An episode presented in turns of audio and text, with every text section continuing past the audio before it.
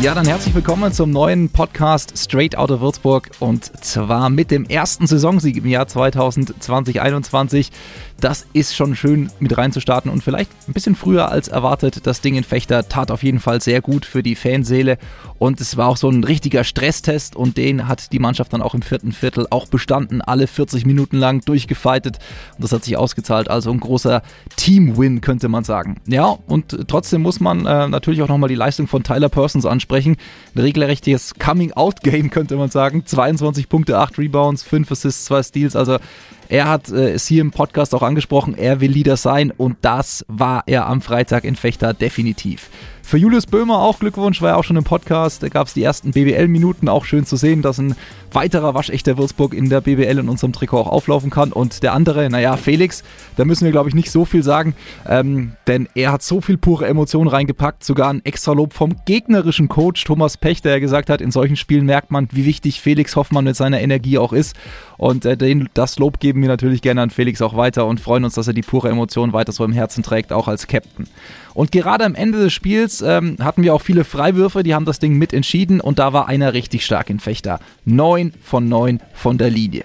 Und nicht nur da hat er geglänzt, auch ein paar Highlight-Videos noch mit krachendem Dunking und Co.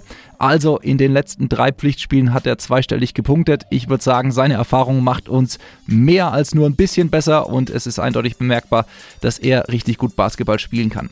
Und deswegen sagen wir ja now, ready and welcome to Micah Downs. Thank you. Thanks for having me. Today we are like separated. Normally I come to the office, but uh, today we are on the phones. So I hope you had a good morning. Yeah, so far so good. Just getting ready for practice here pretty soon. Okay, so I will just introduce you in uh, German and afterwards I will switch back to English uh, for, um, damit wir so ein bisschen noch reinkommen.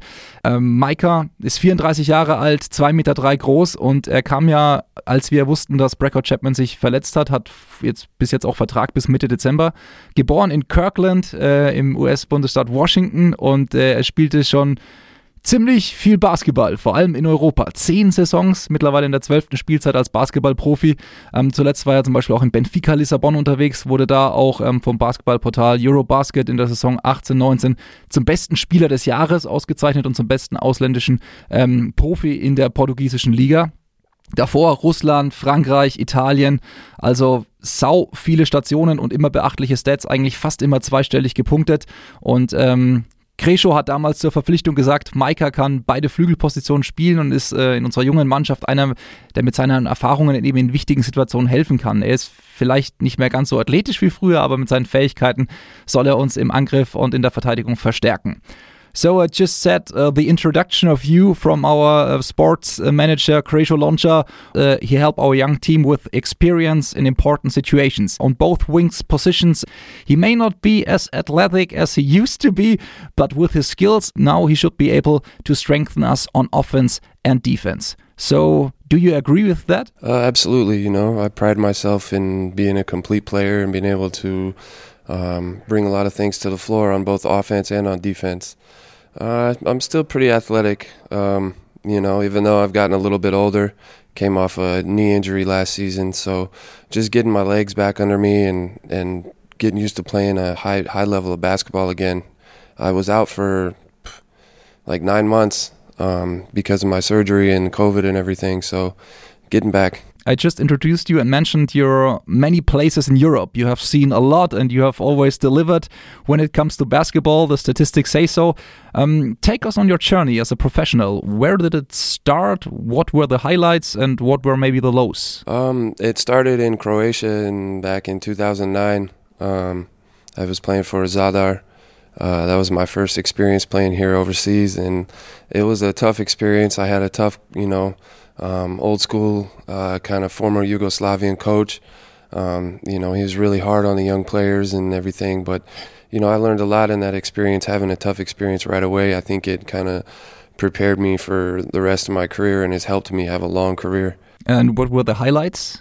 Um, man, every I think it's just been a highlight for me just being able to play this long. You know, a lot of guys don't have this length of a career.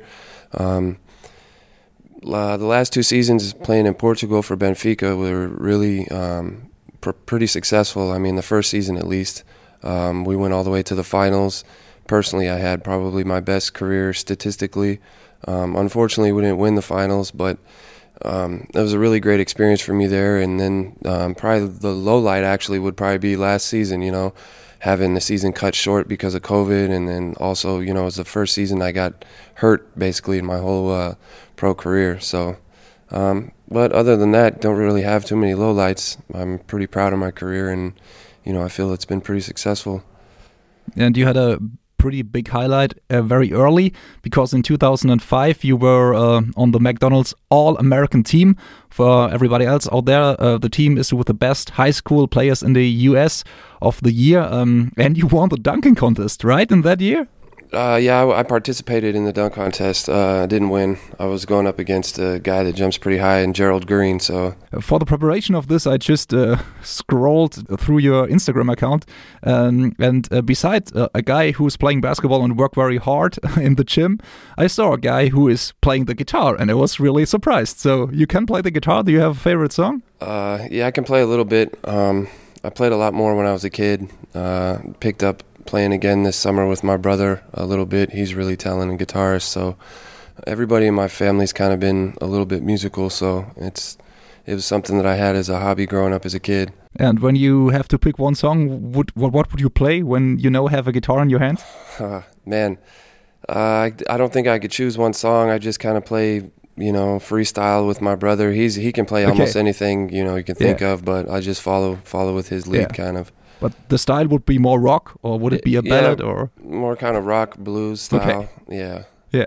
Because we also see the tattoos when you see your Instagram account, um, and there are many of them. Do you know what the first one is? The first one is one that I won't get into. I actually covered that one up. I have a cover up over that, but. Uh, mm, two of my favorites. I have my two kids, one on each of my ribs, oh, yeah. big portrait on each side of my ribs that was really painful and took a long time. So um, yeah, I got a lot of tattoos, man. But there's some some place left, so I guess there will be some tattoos coming. Uh, maybe we'll see.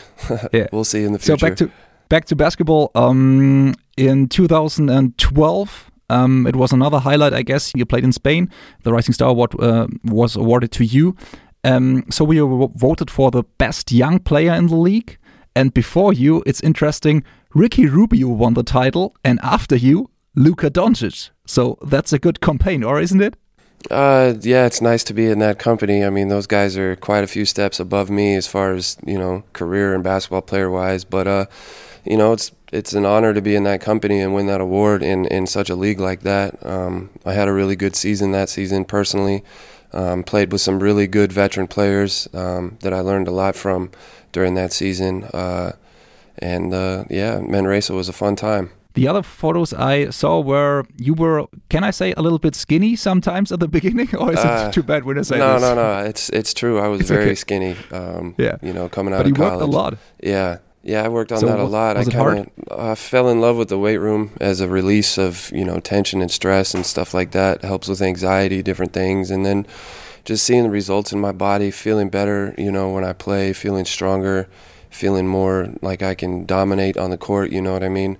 Um, also, I think it's helped with, with some injury prevention. Um, I mean, I've had a few little minor injuries and then my knee surgery this, this last December, but other than that, you know, I haven't really had too many injuries over the course of my career. And I think, you know, getting in the gym and, and starting to train my, my body like that, not just as a basketball player, has helped my basketball career. So. And I guess there's always some music in your ears when you have to push some weights. Uh, sometimes I'm not always with my headphones, you know. Um, for me, music isn't that connected with me getting motivated for working out or playing basketball or this or that because I'm really at the time I'm really focused on and thinking about what I the task I have to t- handle you know like if it's a game who I have to guard what I need to do to help us win the game you know or if I'm going to the weight room you know what what part of my body am my training today I really want to be focused on that you know so music kind of sometimes can almost be a distraction. It's not always that way. Sometimes you need it, but for me, I don't always need it. So for our team, uh, we talked about it. Your experience uh, is a big uh, treasure for us,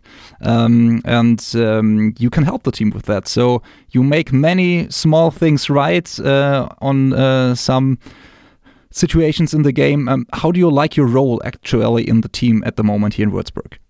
I mean, I know I was brought here to help the team um, in a time that they needed, you know, with, with Brekkott having his injury and everything. Uh, so I've just tried to come with the mindset that I need to do whatever I can do to do that, you know, because that's my job right now. I'm on a short term contract, and so I got to make sure that I bring it every time for whatever the team needs. Um, and that's kind of, you know, also I think helped keep my career going um, and made my career longer is being able to do multiple things, not just you know strictly being a shooter or strictly being a pick and roll player or whatever or defender. Like just being able to do a little bit of everything on the court makes you valuable for a longer period of time. Yeah, and our claim, pure emotion, uh, is a good claim for a player as you are, or absolutely, yeah, for sure. That's a that's a good one. it fits.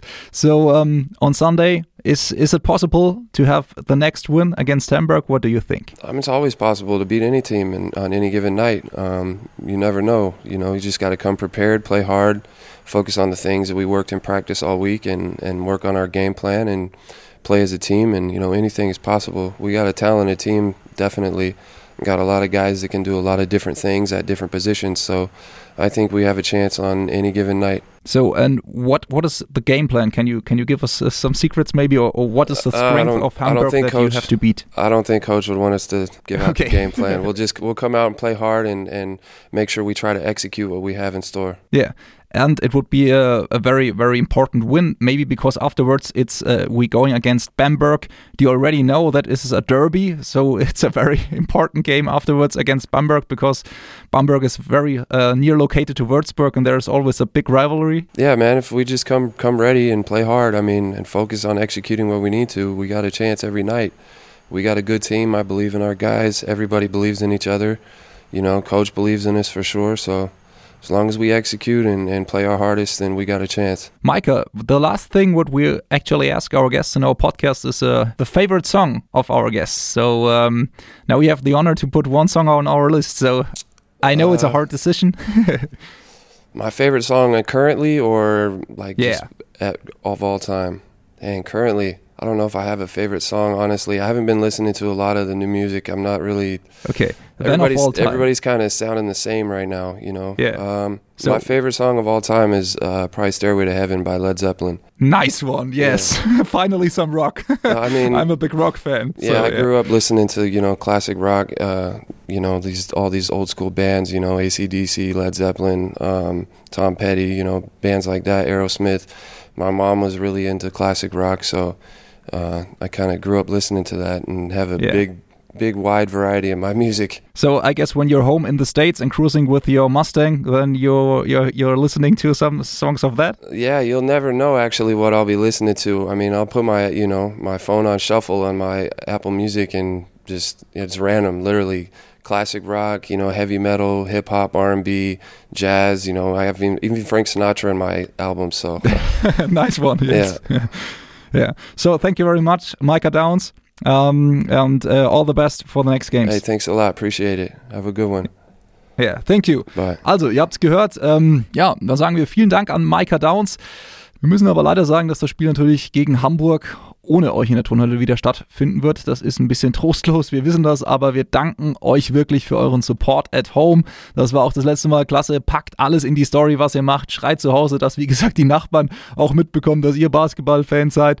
Und ähm, wir freuen uns einfach darüber, dass ihr quasi mehrere kleine Turnhöllen in Würzburg und Umgebung dann schafft. Und vielleicht sehen wir uns bald auch wieder in der Halle. Aktuell geht es ja eben nicht. Was wir noch sagen wollen, ein bisschen Hallen Gefühl können wir euch aber liefern. Das Tip-of-Hallenheft gibt es ja diesmal auch wieder digital. Könnt ihr euch gerne reinklicken, um so, wie gesagt, so ein kleines bisschen Turnhölle bei euch zu haben. In diesem Sinne, wir freuen uns auf das Spiel gegen Hamburg. Wir freuen, wir freuen uns auf euren Support und äh, bleibt gesund. Und vielen Dank fürs Zuhören hier bei Straight Out of Würzburg, unserem Basketball-Podcast von Radio Gong und S. Oliver Würzburg.